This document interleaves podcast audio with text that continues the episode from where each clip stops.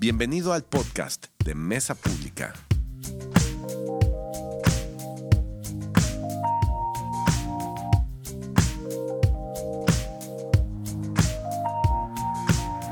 La semana pasada algunos estaba hablando del encuentro de Dios con Moisés en medio de la zarza ardiente, Éxodo capítulo 3. Nos decía de esta forma en la que Dios llama nuestra atención y cómo está con nosotros. Y hoy quiero profundizar un poquito acerca de esto. Y lo primero que voy a hacer notar es que este encuentro de Dios con Moisés en medio de la zarza no es casualidad, no es un evento casuístico, no es la buena suerte de Moisés que se le ocurrió caminar ese día a esa hora y por suerte encontrarse esa zarza ardiente y que si no hubiera sido él, a lo mejor hubiera pasado alguien más, ese otro hubiera sido. No, ese momento era un lugar, un momento divino en el que Dios se tenía que encontrar con Moisés y la realidad es que vamos a ver de, este, de, esta, de estos versículos, creo que dos cosas principales. Creo que a través del Éxodo 3 y del encuentro de Dios con Moisés podemos ver la respuesta a dos de las interrogantes de la existencia humana más fuertes que tenemos los seres humanos. ¿Quiénes somos y para qué estamos aquí? Y creo que a través de la conversación de Dios con Moisés podemos responder de manera bastante satisfactoria, precisa, esas dos respuestas. Vamos a empezar con el número uno. ¿Para qué estamos aquí? Propósito. Vamos a ir a Éxodo capítulo 3. Voy a leer versículos 7 y versículo 10, hablando de esta conversación entre Dios y Moisés. Comienza diciendo Éxodo 3, 7 y 10. Ciertamente He visto la opresión que sufre mi pueblo en Egipto. He oído sus gritos de angustia a causa de la crueldad de sus capataces. Estoy al tanto de sus sufrimientos. Ahora, versículo 10, ahora ve, porque te envío al faraón, tú vas a sacar de Egipto a mi pueblo Israel. Lo, primero que quiero notar en estos versículos es algo muy importante y trascendente, y es que Dios está atento a nuestro sufrimiento. Este versículo le está diciendo Dios a Moisés. Si se fijan, ahí lo, lo, subrayé en el versículo que no se creo que no se pudo mover. Ah, desde ahí puedes moverlo. Este, ahorita que Alina nos pueda ayudar. Este versículo tiene tres cosas importantes. Dice, he visto la opresión, o sea, Dios ha visto con el sentido de la vista, la opresión que sufre el pueblo de Israel, ha escuchado los gritos de angustia, o sea, por medio del oído también ha escuchado, y está al tanto. Tres cosas que Dios le está diciendo a Moisés. Yo he visto cómo sufren, yo he oído su sufrimiento y estoy al tanto de este sufrimiento.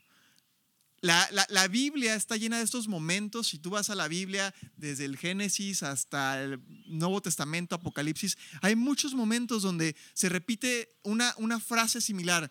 Dios ha oído el clamor de los hijos de Israel. Dios ha visto el sufrimiento de Agar. Dios está al tanto de tal situación. A lo largo de la Biblia vamos a encontrar que Dios se manifiesta diciéndole a, a las personas, estoy al tanto de dónde estás parado y de la situación que estás viviendo. No me he ido, no me he escapado, no estoy haciendo caso omiso, no se me ha olvidado, no me entretuve checando TikTok. Estoy al tanto de lo que estás sufriendo.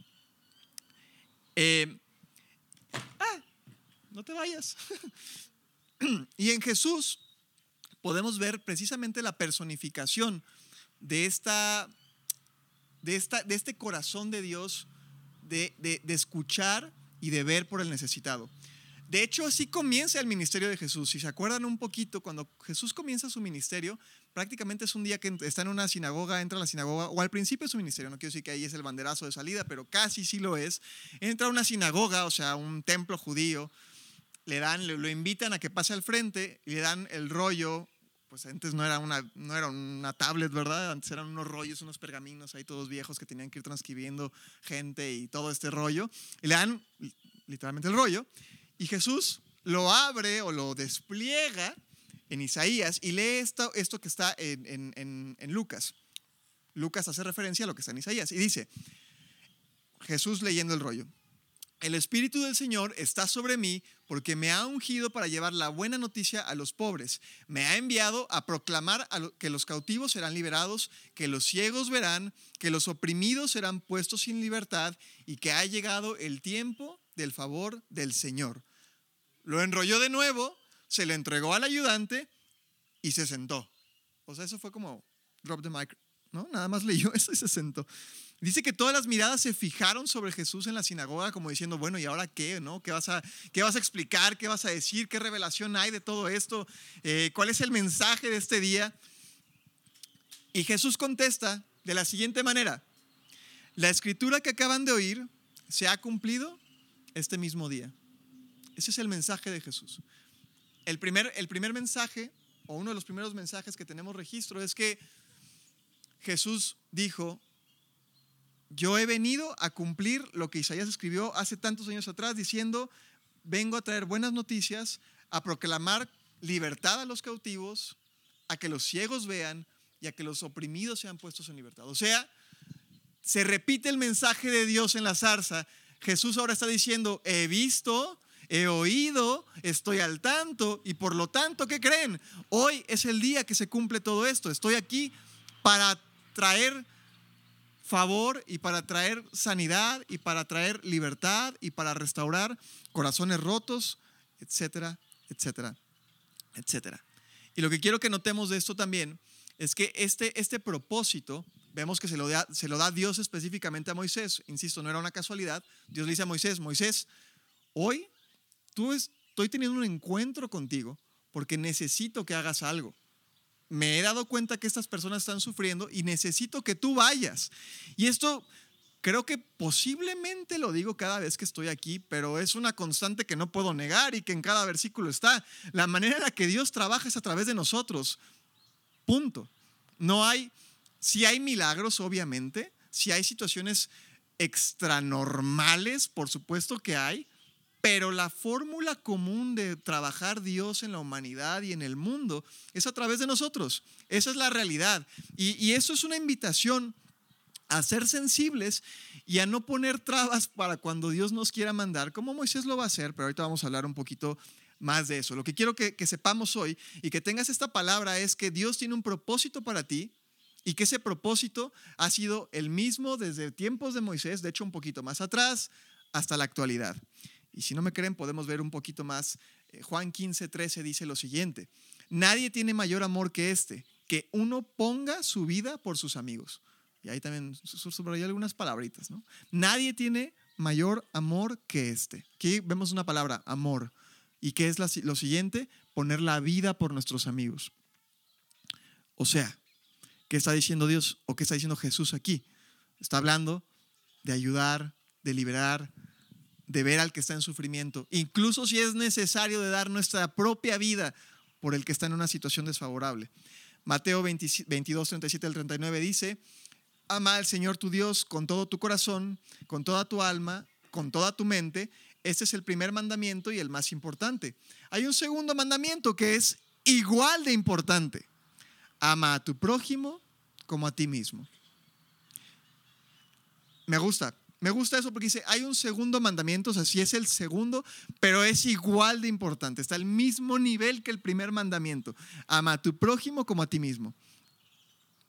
No podemos amar a Dios sin amar al prójimo. No podemos, dice Santiago, no está ahí, pero dice Santiago en su libro, que la religión verdadera consiste en ayudar al necesitado y al huérfano. O sea, el mensaje y el propósito de Dios se repite vez tras vez, tras vez, tras vez, tras vez, tras vez. Y es bien sencillo.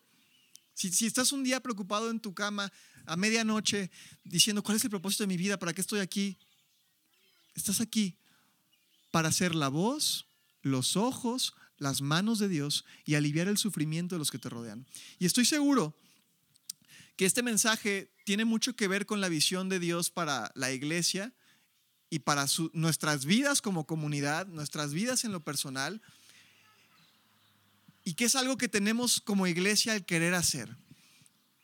No, si está bien los números, está bien llenar los, los asientos, está bien poner la mejor, el mejor snack los domingos, pero creo que mucho del, del sentir de Dios para este 2023 como mesa pública, como iglesia de Dios, es ir y traer sanidad a los que están sufriendo.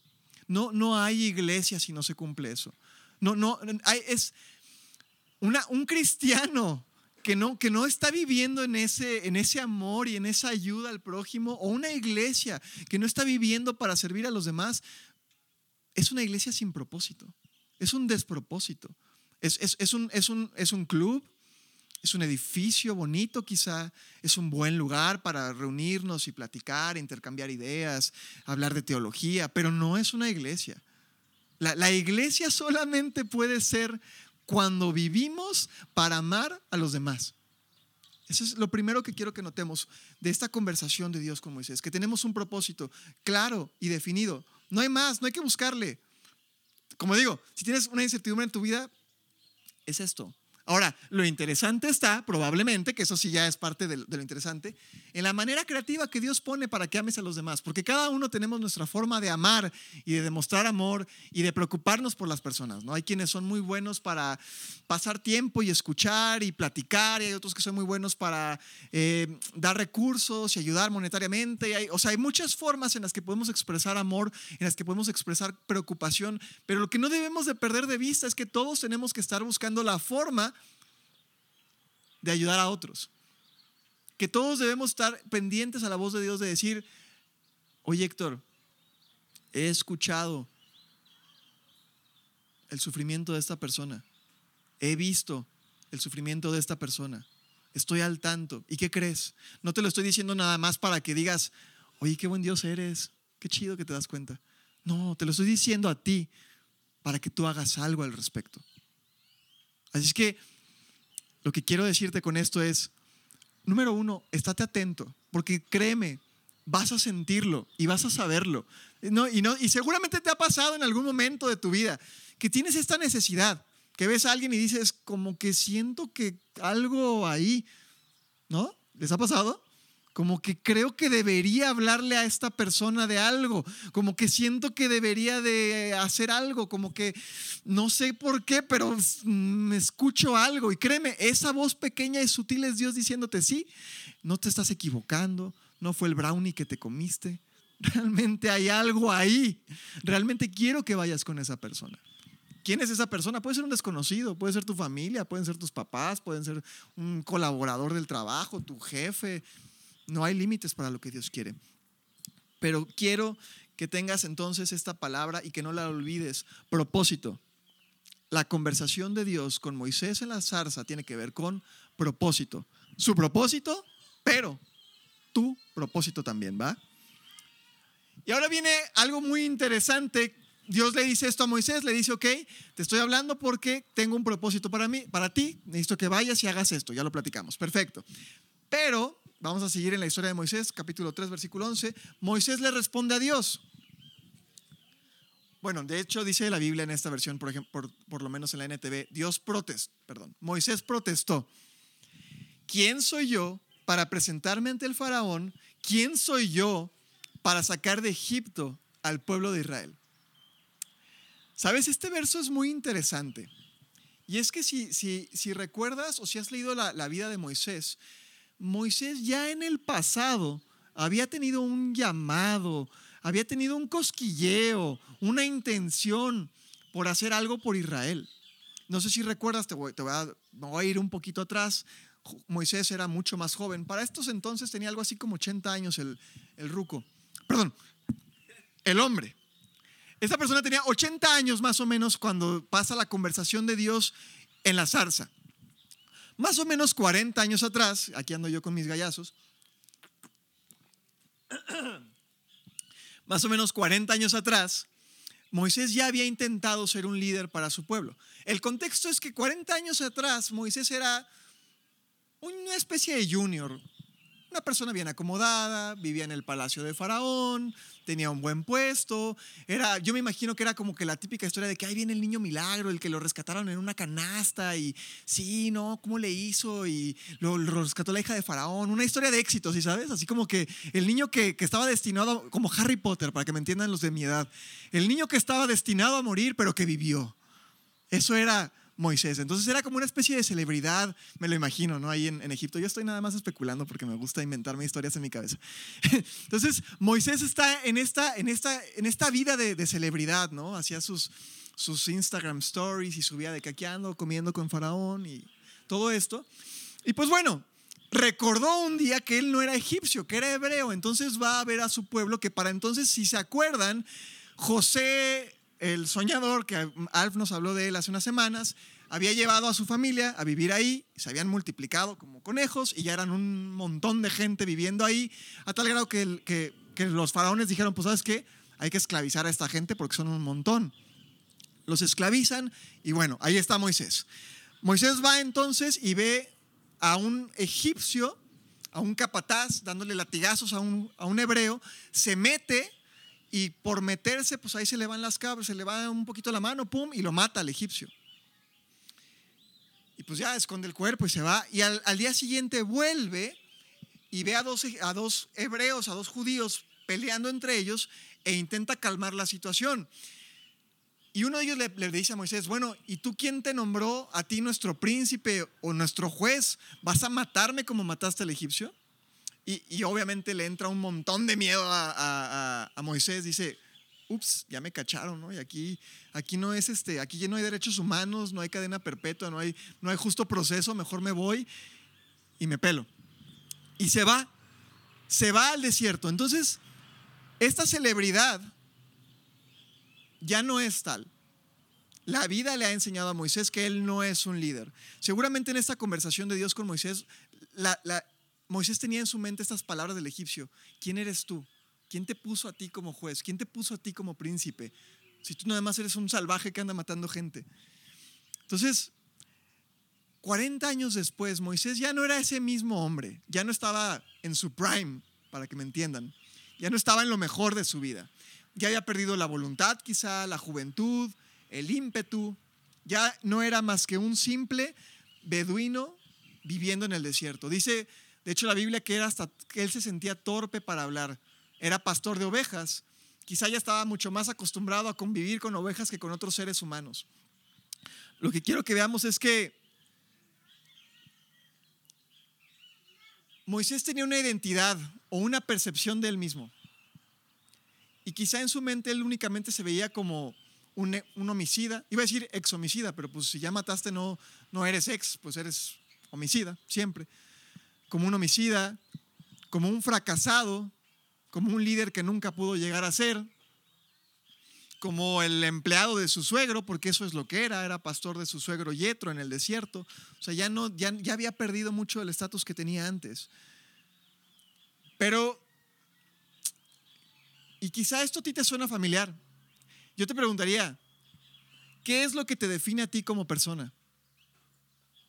Y quizás, quizás son tus propios éxitos, tus propios fracasos, tus miedos, o lo que otras personas han dicho de ti o dijeron de ti, incluso hace muchos años atrás.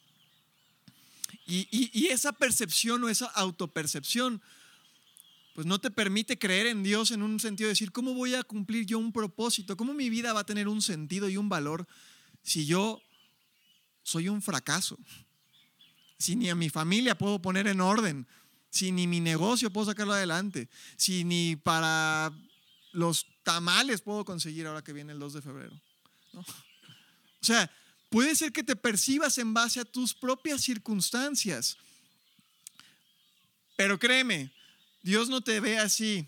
Y de hecho, lo que Dios está a punto de contestarle a Moisés está por cambiar el resto de su vida, literalmente. Vamos a seguir ahí en Éxodo capítulo 3, versículo 12, dice, a esta protesta de Moisés, de quién soy yo, Dios contesta, yo estaré contigo y esta es la señal para ti de que soy quien te envía. Cuando hayas sacado de Egipto al pueblo, adorarán a Dios en este mismo monte. Pero Moisés volvió a protestar. Si yo voy a los israelitas y les digo, el Dios de sus antepasados me ha enviado a ustedes, ellos me preguntarán, ¿y cuál es el nombre de ese Dios? Y dice Moisés, entonces, ¿yo qué les voy a responder? Dios le contestó a Moisés. Y esta es la frase mind blowing de, este, de esta mañana. Yo soy el que soy. Dile esto al pueblo de Israel. Yo soy, me envía a ustedes.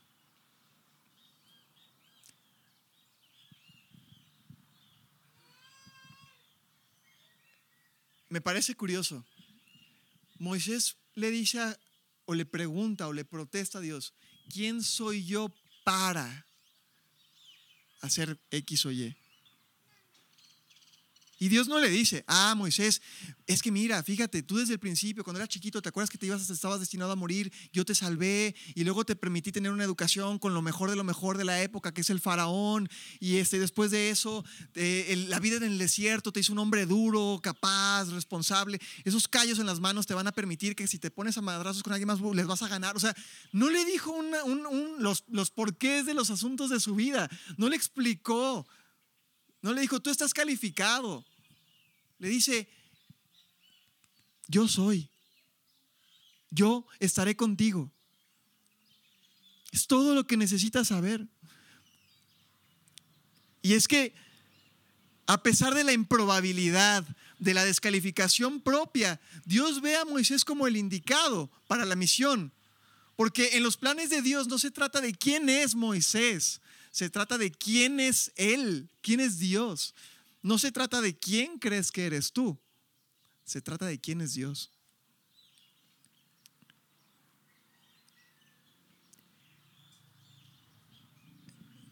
En otras palabras, estás más que listo para lo que Dios tiene para tu vida. No importa las circunstancias de tu vida, no importa las desacreditaciones o acreditaciones que tengas. Dios quiere utilizarte tal como eres, porque no se trata de ti, se trata de Él. Hay unos versículos que vale la pena ver acerca de esta pertenencia a Dios y de esta vida en Dios. Dice Romanos 17, 7 al 8, pues no vivimos para nosotros mismos, ni morimos para nosotros mismos. Si vivimos es para honrar al Señor, y si morimos es para honrar al Señor. Entonces, tanto si vivimos como si morimos, pertenecemos al Señor. Entonces no se trata de si vives, si mueres, si estás bien, si estás mal, si te sientes calificado, descalificado, si tu vida ha sido dura o tu vida ha sido un pétalo sobre rosas. Se trata de que le perteneces al Señor y de que vivimos para honrar al Señor. También dice Efesios, Efesios 2.10 y me gusta mucho cómo dice la versión NTV. Pues somos la obra maestra de Dios. Él nos creó de nuevo en Cristo Jesús a fin de que hagamos las cosas buenas que preparó para nosotros tiempo atrás. Y esto resume la conversación de Dios con Moisés. Propósito e identidad. ¿Quién eres? Eres la obra maestra de Dios. ¿Para qué? Propósito, para que hagas las buenas obras que Dios ya había predestinado para ti propósito e identidad. Le perteneces a Dios y por tanto Dios tiene la capacidad de utilizarte, seas quien seas, hayas hecho lo que hayas hecho, te llames como te llames, digan lo que digan de ti, Dios quiere y puede utilizarte. no necesita, pero quiere darte el privilegio de que participes en la obra más increíble del mundo.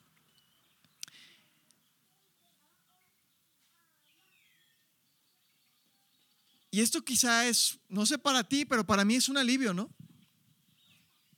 Saber que nuestra identidad no está en lo que he hecho, sino en lo que Dios hace y en lo que Dios es.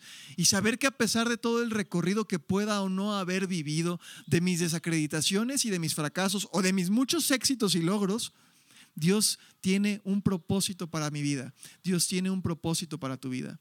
Dice la Biblia en algún lugar, perdido por ahí, que hay mayor gozo en dar que en recibir. Y estoy convencido de eso. Y vuelvo a lo mismo. El propósito de Dios es que amemos a los demás. Y, esto se, presta mucho en, pues creo que en cualquier mundo, cuando se llega a un éxito rotundo y repentino, en la música como artistas o, en los negocios, en cualquier cosa, casi siempre la gente que está en esos picos de, de intenso éxito concluye en lo mismo, me siento vacío. No, nada me, no me termina de llenar nada.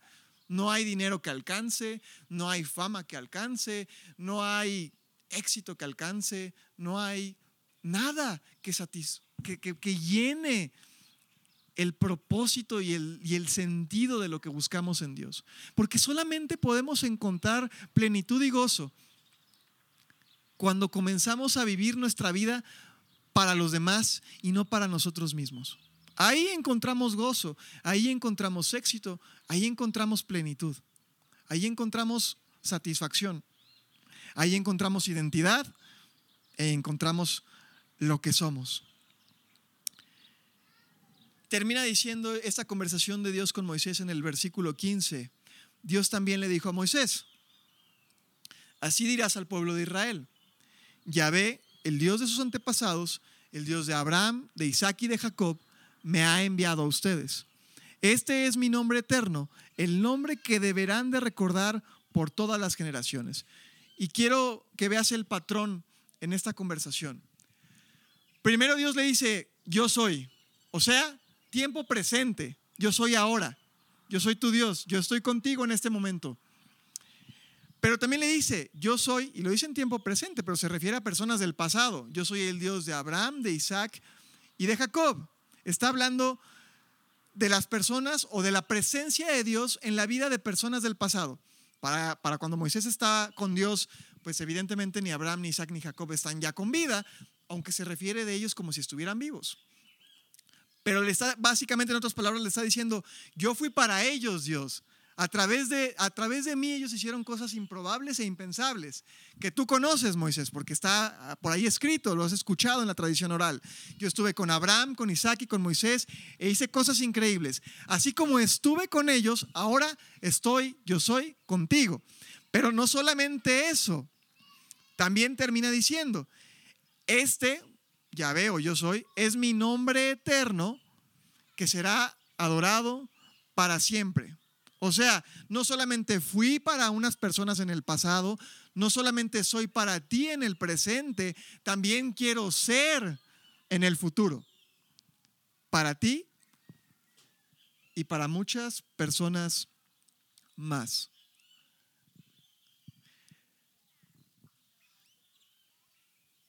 Y es que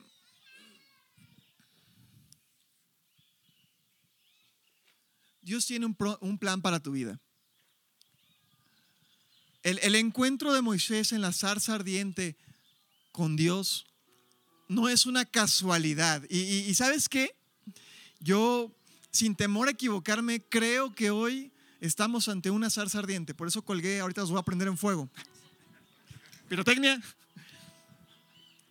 Creo que hoy estamos ante una zarza ardiente.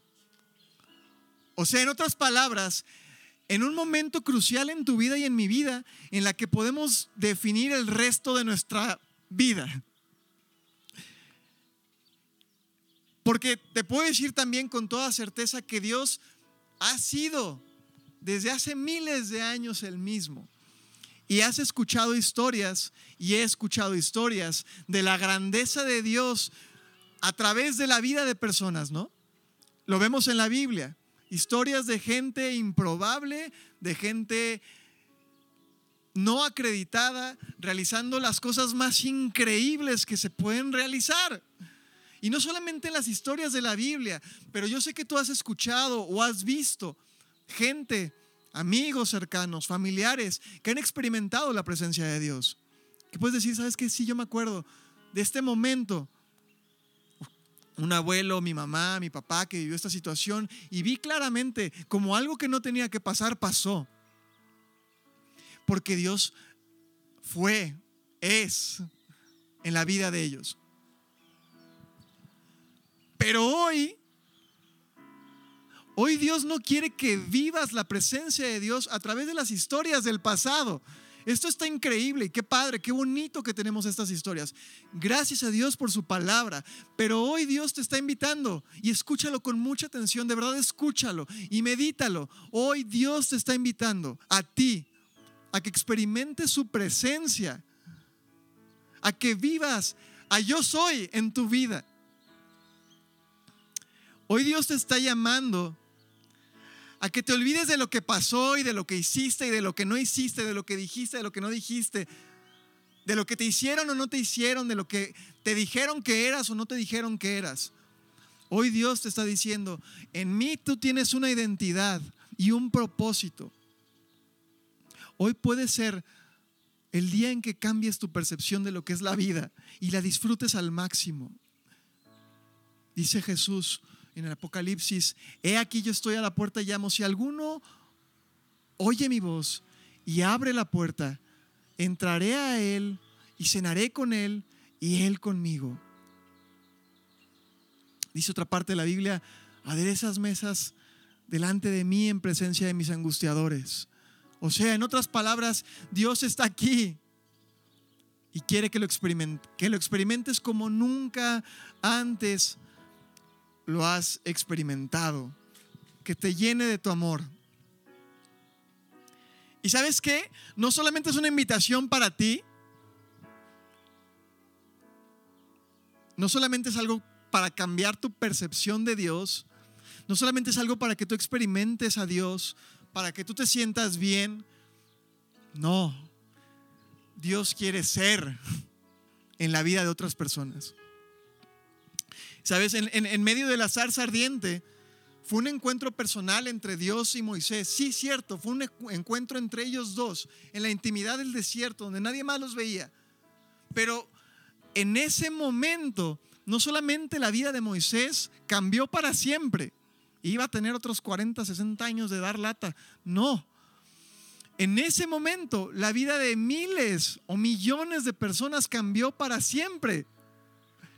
Porque a través de la respuesta de Moisés, rezongón y todo, ¿eh? porque siguió protestando, pero a través de la respuesta de Moisés, el pueblo de Israel fue eventualmente liberado. Spoiler alert. Y esos que vivían en opresión, que vivían en sufrimiento, que vivían en agonía, en angustia, que estaban cautivos, que estaban presos, que no tenían escapatoria, que no tenían esperanza. Entonces conocieron lo que era la esperanza y el amor de Dios a través de este individuo. De este individuo que 40 años atrás había sido desacreditado por el mismo pueblo.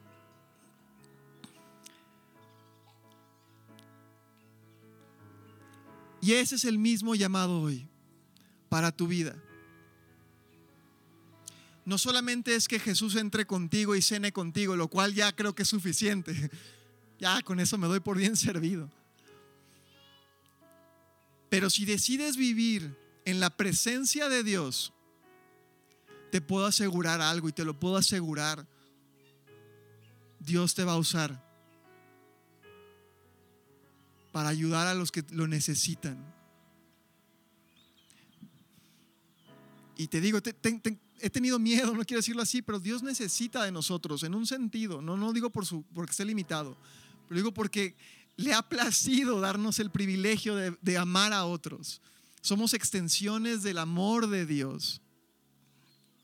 Somos extensiones de, de, sus manos, de su voz, de sus oídos. Cuando Dios dice, he escuchado, es porque alguien habló, ¿sí sabes? Quizá no fue la persona que sufre, quizá eres tú que ora por él. Y gracias a tu oración por esa persona que sufre, Dios ha escuchado. ¿Te imaginas la potencia de eso? Así que te invito, no dejes de orar. Quizá dices, ya no quiero orar, por, o sea, ya he orado años por esta persona y ni me, ni me fuma. No dejes de orar, porque Dios no se ha olvidado de esa persona. Y somos sus ojos.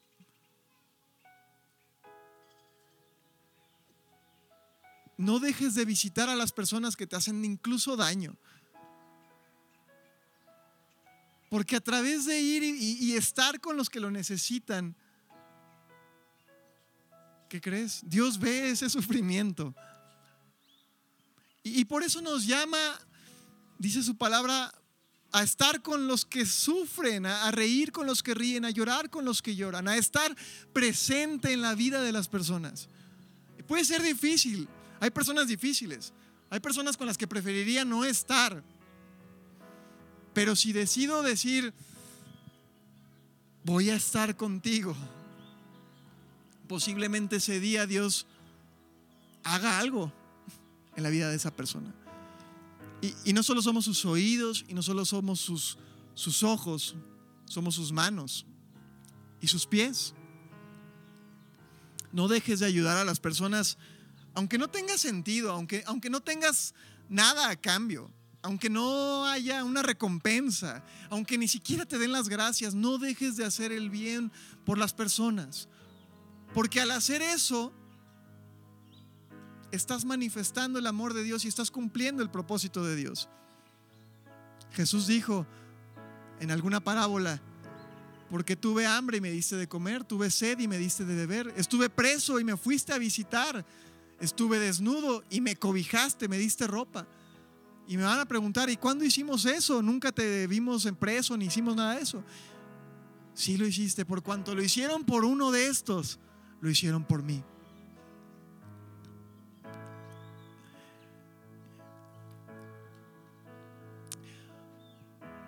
Hoy es un día en la zarza.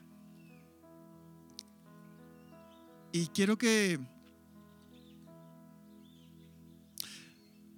que nos pongamos de pie.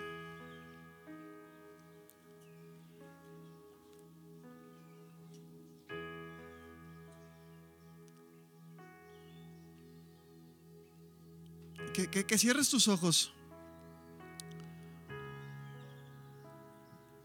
¿Sabes?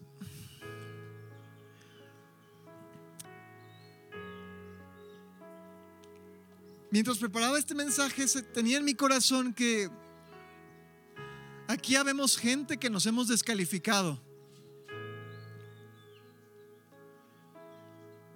Que teníamos sueños o esperanzas o deseos de hacer cosas increíbles, pero conforme ha pasado el tiempo, así como Moisés, hemos perdido esta capacidad de creer que Dios tiene un propósito y un llamado.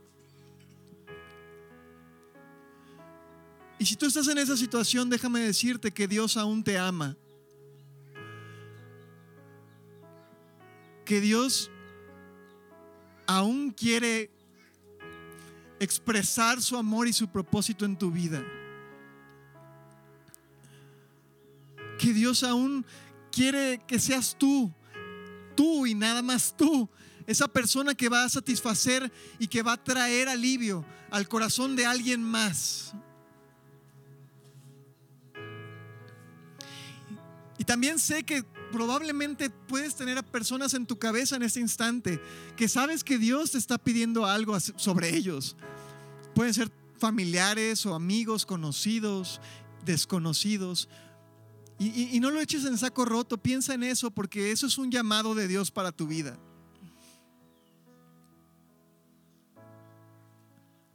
Y si nunca has tenido la oportunidad de estar delante de la presencia de Dios, ni siquiera de conocer su presencia y su amor.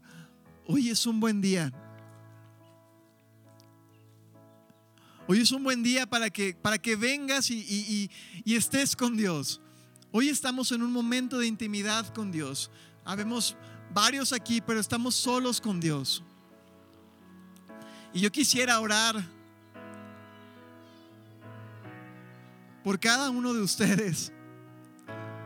Porque si estás aquí en este día y en esta mañana, no es casualidad y no es un momento random, no es porque tenías que venir, no es porque te despertaste temprano, no es porque tenías nada mejor que hacer, no es porque la rutina te dice que tienes que ir a la iglesia. Si estás hoy en este lugar, en esta mañana, en este día, es porque Dios te está llamando a que encuentres tu identidad y tu propósito y que comiences a experimentar lo mejor de tu vida no porque Dios te va a hacer rico, millonario, poderoso. No, porque Dios te va a utilizar para traer alivio, sanidad, libertad a los cautivos.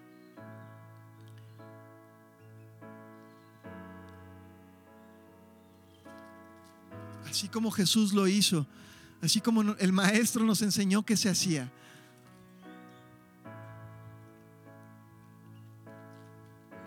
Dice Dios, yo fui yo soy, yo seré.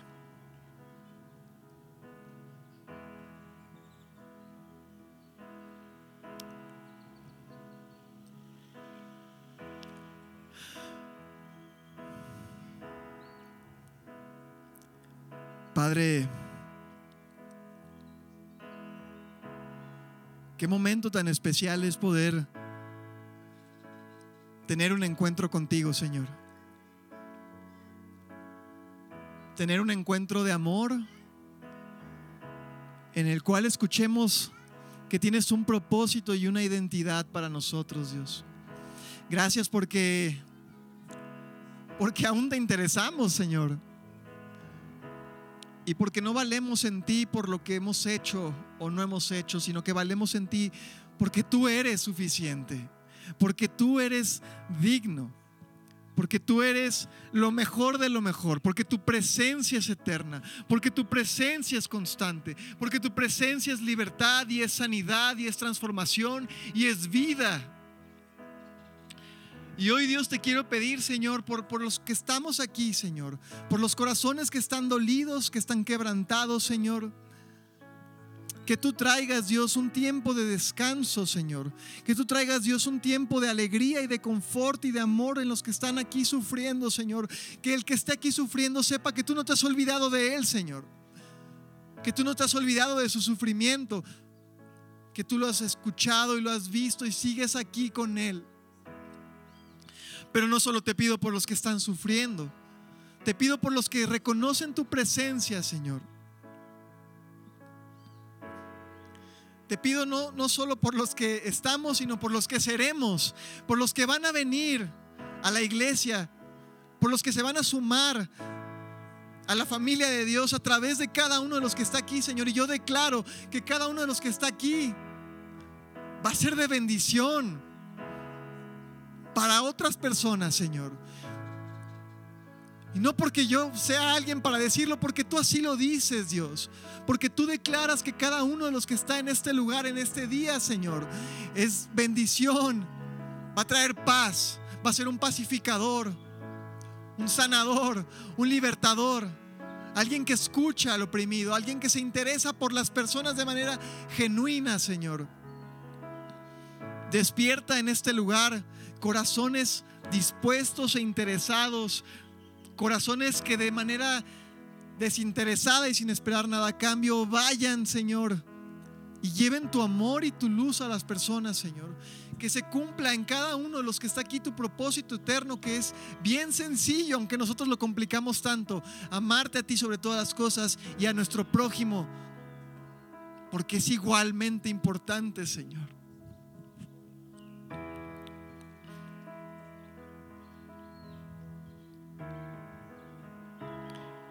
Como te decía, si tú nunca has experimentado la, la, la, verdad de Dios, su presencia, hoy es un momento y quiero, quiero darte la oportunidad de que lo hagas. Es bien sencillo, la palabra dice que si reconocemos que Jesús es el Señor y que Dios lo levantó de los muertos, seremos salvos. Que sin importar lo que hayamos hecho, el tamaño de nuestro pecado, de nuestra vergüenza, con la simple creencia y confianza de que Dios mandó a Jesús y Él murió y resucitó por nosotros es suficiente. Y si tú estás en esa situación y quieres hacerlo, te invito a que digas estas palabras conmigo, Señor, gracias por el regalo de tu amor. Yo sé que no te merezco porque he sido hecho muchas cosas malas, porque he dicho cosas que no debí de haber dicho, porque no me siento digno de ti, Señor. Sin embargo, Hoy creo lo que dice tu palabra. Hoy creo que este es un encuentro contigo. Hoy quiero reconocer que creo en ti, Dios, que creo en tu Hijo Jesús y que sé que, que la sangre de Jesús, que esa muerte en la cruz es más que suficiente para darme una vida nueva, una identidad nueva y un propósito nuevo en ti, Señor. Hoy, hoy, hoy acepto este propósito en mi vida. Hoy decido no pensar tanto en mí y comenzar a pensar más en los demás. Sabiendo que soy perdonado por tu sangre y por tu amor, Señor Jesús.